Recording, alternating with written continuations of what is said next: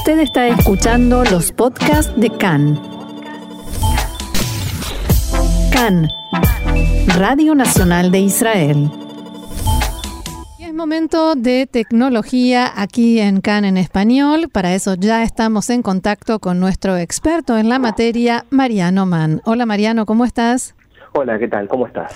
Bien, muy bien. ¿Qué nos eh, traes hoy? A ver, ¿con qué nos vas a sorprender?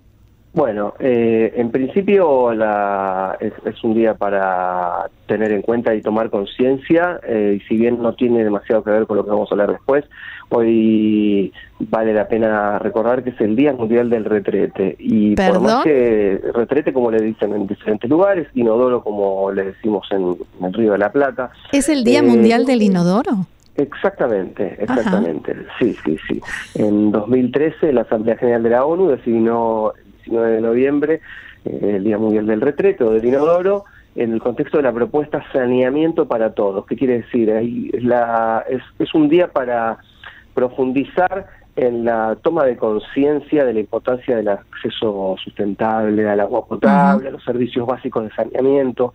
Eh, en la actualidad, perdón, en la actualidad hay 4.500 millones de personas, más o menos un 60% de la población humana que no tienen en sus viviendas sistemas que eliminen los excrementos de forma segura y más o menos unas mil millones de personas siguen defecando al aire libre. Es decir, que eh, por más gracioso y, simpático que nos suene a nosotros que vivimos en un país desarrollado, es un día realmente en el que hay que tratar de hacer todo lo posible para cuidar el agua, para permitir que, que los gobiernos eh, permitir, no, más vale presionar para que los gobiernos tomen eh, eh, conciencia sobre esto y hagan sobre todo acción para poder eh, erradicar todo lo que tiene que ver con las enfermedades y con todo lo que no, es saludable para aquellos que no tienen agua potable. Hecha esta introducción en el Día Mundial del Retrete, en el simpático pero serio Día Mundial del Retrete, hoy vamos a hablar de algo que sí tiene que ver también con salud, pero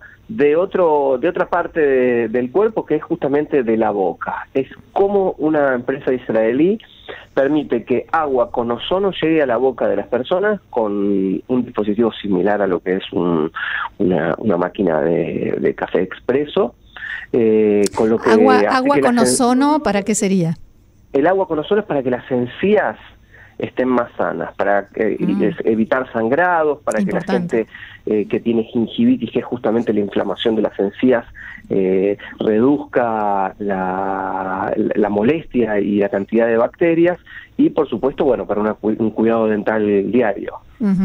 ¿Y cómo es este desarrollo tecnológico israelí? Bueno, esto es un desarrollo de una empresa que se llama Pure Care Dental, que está en, en, en el Galil, en la Galilea, y bueno, en principio, ¿qué es el ozono? Eh, uno siempre escuchamos que el ozono, que la capa de ozono, y no, no, no, no todo el mundo tiene definido qué es el, ozono.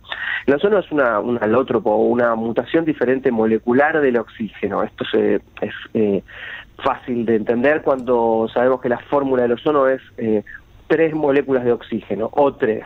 Quiere decir que es el, el oxígeno mutado en tres moléculas que dan una especie de gas muy particular que se produce en la naturaleza y es ese, para decirlo de la mejor manera, ese olor fresco que sentimos cuando después de las tormentas que hay en el aire, que ese rico olor y, decimos, mm, bueno, eso que olemos olor a lluvia. Exactamente, pero posterior a la lluvia, no el, anterior, este, porque se genera en, la capa a través de, de, electricidad eh, y de los rayos ultravioleta en la atmósfera. Bueno, este olor, este ozono, eh, ¿qué tiene que ver con, con la boca? Eh, la pregunta que sigue. Bueno, es que el ozono tiene cualidades desinfectantes únicas.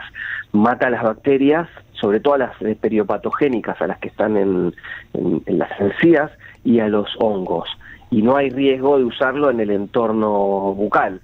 Eh, bueno, la idea es que esta empresa eh, desarrolló un dispositivo muy particular, similar, como decía antes, a las máquinas de café expreso que funcionan con cápsula. Y bueno, la cuestión es poder utilizar esto a diario en un estado acuoso, porque en estado gaseoso eh, a mucha exposición puede resultar venenoso para el ser humano, mientras que en, su fase de agua no, no, no solamente no es eh, eh, eh, negativo para el cuerpo, sino que es absolutamente recomendado para tratar justamente cuestiones que tienen que ver con la salud dental. ¿Sería como esos eh, dispensers de los que uno se sirve agua para tomar? Exactamente, y aparte, bueno, nada, es, viene con el water pick que uno puede eh, aplicarlo directamente en la boca más allá de hacerse un, buche. Eh, y bueno, es realmente algo interesante porque no solamente esto salta desde la, de la silla del dentista a la comodidad del baño en cualquier eh, hogar o cualquier lugar. ¿Qué tamaño tiene? Más o menos tiene unos 40 centímetros de alto por unos 30 de, profundidad y tiene un dispenser para apoyar el vaso, la, la, cámara para poner la cápsula y por supuesto el pico donde sale el, agua ya ozonizada. ¿Estamos hablando de algo caro, de algo que ya se está produciendo, se está vendiendo? Se está produciendo y lo que está haciendo la empresa es eh, un primer programa piloto de marketing en, Israel como para ver qué recepción tiene local y luego apuntar a otros mercados. No, no hemos podido todavía conseguir eh, precios porque no se está comercializando, eh, aunque sí esto ocurrirá en lo inmediato una vez que se termine esta prueba piloto, pero no, no va a ser, estimo yo que no será algo muy eh, caro y después lo que sí habrá que reponerse son las cápsulas de, ozono justamente para poder darle sentido al, artefacto. Y habrá que saber eh, si conviene mm, todos los días, cuántas veces por día utilizarlo, supongo que vendrá con instrucciones. ¿O habrá que preguntarle al dentista? Absolutamente, no, esto en realidad con cada lavado de, de dientes eh, está permitido porque justamente al, al ser un material desinfectante, eh, cuando está en la fase acuosa es eh, completamente biocompatible, no daña el tejido corporal ni el tejido de la cavidad bucal, es decir, que no hay eh, riesgos de salud en el, en el uso, o, sea, hacerse un, aquellos que tendrán una patología diferente, como una gingivitis, una inflamación de encías crónica, tendrá que hablar, por supuesto, con su odontólogo, como para que, además del tratamiento que le dé, ver cómo puede compatibilizar el uso de este dispositivo, pero en general, eh, no, es que por hacerse uno un buche eh, una vez cada 15 minutos va a solucionar todo, porque las bacterias vuelven a, generarse permanentemente. Simplemente mantener, eliminar a las, bacterias eh, malas, aquellas que comen o dañan eh, la dentadura y inflaman las, e inflaman las encías y permitir que las eh, sanas, que son las que necesitamos para tener un equilibrio en la boca, se reproduzcan y traten de controlar el, la flora que hay, flora y fauna que hay en nuestras bocas. O sea que solo hace bien, no tiene contraindicaciones. Absolutamente, absolutamente.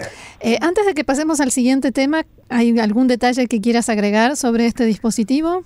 Bueno, sí, es, eh, es importante saber que también sirve para implantes, porque el implante, que es hoy una técnica que está muy, muy eh, en, uso en todo el mundo, eh, muy difundida, quería decir, eh, que quiere decir cuando se reemplaza una pieza dental por una pieza artificial, pero que va ajustada al maxilar. Bueno, los implantes son caros y hay que cuidarlos con buena higiene. Y bueno, el producto este ayuda a este problema porque las infecciones de las encías pueden hacer que los implantes se caigan. Y si un implante se cae, no es fácil volver a ponerlo y en muchos casos es imposible volver a ponerlo, por lo que hay que volver a pagar por una pieza y estamos hablando de, tratamientos que por miles de shekels, eh, cientos de dólares, incluso miles de dólares, depende del país en donde cada uno de los que esté escuchando y tenga que hacer un implante escuche, porque bueno, es un, es un valor que difiere mucho en, en los diferentes países, pero bueno, en ningún, ningún lugar es algo barato. Entonces, bueno, con cuidar la higiene bucal con este producto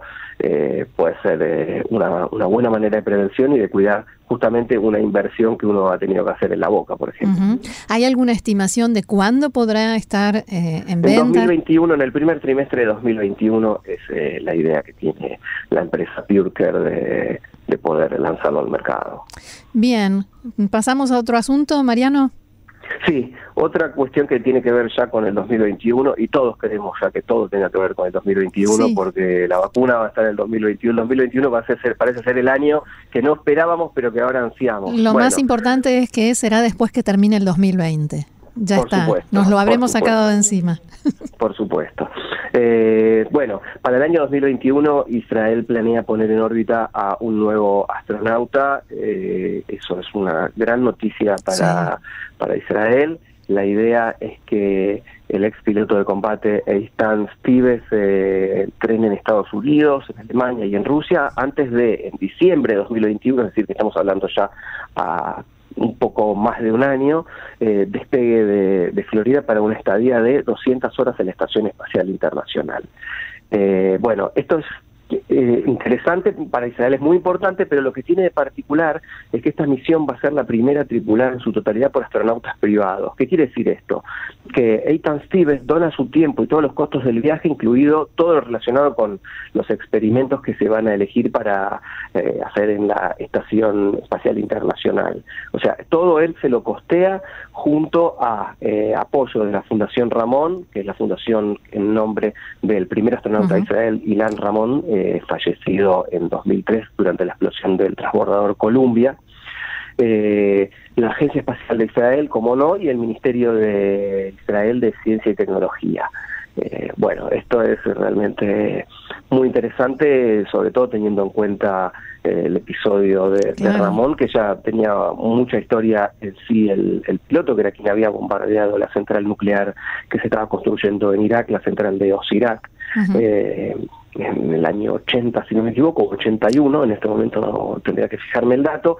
Bueno, y es eh, muy importante para una vez más eh, mostrar que Israel también eh, tiene los ojos puestos en, el espacio como una potencia tecnológica. ¿En, qué, ¿En qué lugar de esta carrera de potencias tecnológicas te parece que está Israel con esta noticia, a partir de esto? Bueno, Israel está entre los primeros 10, sin duda. El experimento que ha eh, hecho y el, a pesar del, del no alunizaje de, del, satélite que mandó a principios de este año, ¿fue o el año pasado? el año pasado. El año pasado, el año pasado. Eh, bueno, a pesar de que se estrelló y todo, la misión puede considerarse un éxito porque fue desarrollada prácticamente toda en Israel y, bueno, Israel tiene mucha, mucho interés en la exploración espacial y sobre todo ser parte de, equipos eh, internacionales interdisciplinarios, como es justamente la Estación Espacial Internacional. Tener presencia allí no es eh, para cualquiera, es muy costoso, hay que tener mucha preparación y bueno, justamente... Eh, Steve tiene una, una preparación muy, muy particular como piloto de combate en Israel. Sí, eso te eh, quería preguntar. También en este caso hablamos de un piloto de combate con, eh, dicho doblemente, ¿no? Muchas horas de, vuelo, mucho camino recorrido. Absolutamente, sí, sí. Y aparte está, hoy es coronel reservista de la Fuerza Aérea y, bueno, es, tiene una experiencia eh, enorme en todo lo que tiene que ver eh, navegación aérea. Bueno, en la estación internacional eh, él puede tener eh, mucho por hacer ahí dando una perspectiva israelí sobre todo lo que tiene que ver con avances y lo que tiene que ver con el trabajo de amenazas. Amenazas no estamos hablando de extraterrestres, sino de inconvenientes que pueden tener con sabotajes, que tienen que ver con movilidad, etcétera, entornos en los que el, el israelí, el científico israelí o el desarrollador se encuentra permanentemente. Bien, suena más que prometedor y esperemos eh, que esta vez realmente el resultado sea completamente positivo y esto es muy alentador.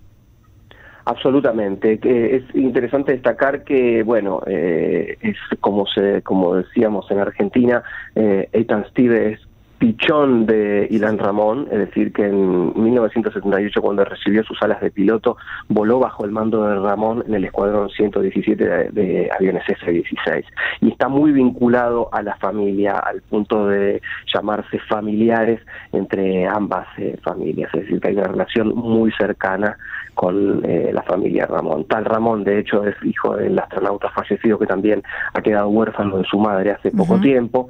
Eh, habla de una relación íntima en la que la familia del próximo astronauta ha estado muy vinculada efectivamente con la del astronauta fallecido. Y ahora sigue sus pasos, ni más ni menos. Así es.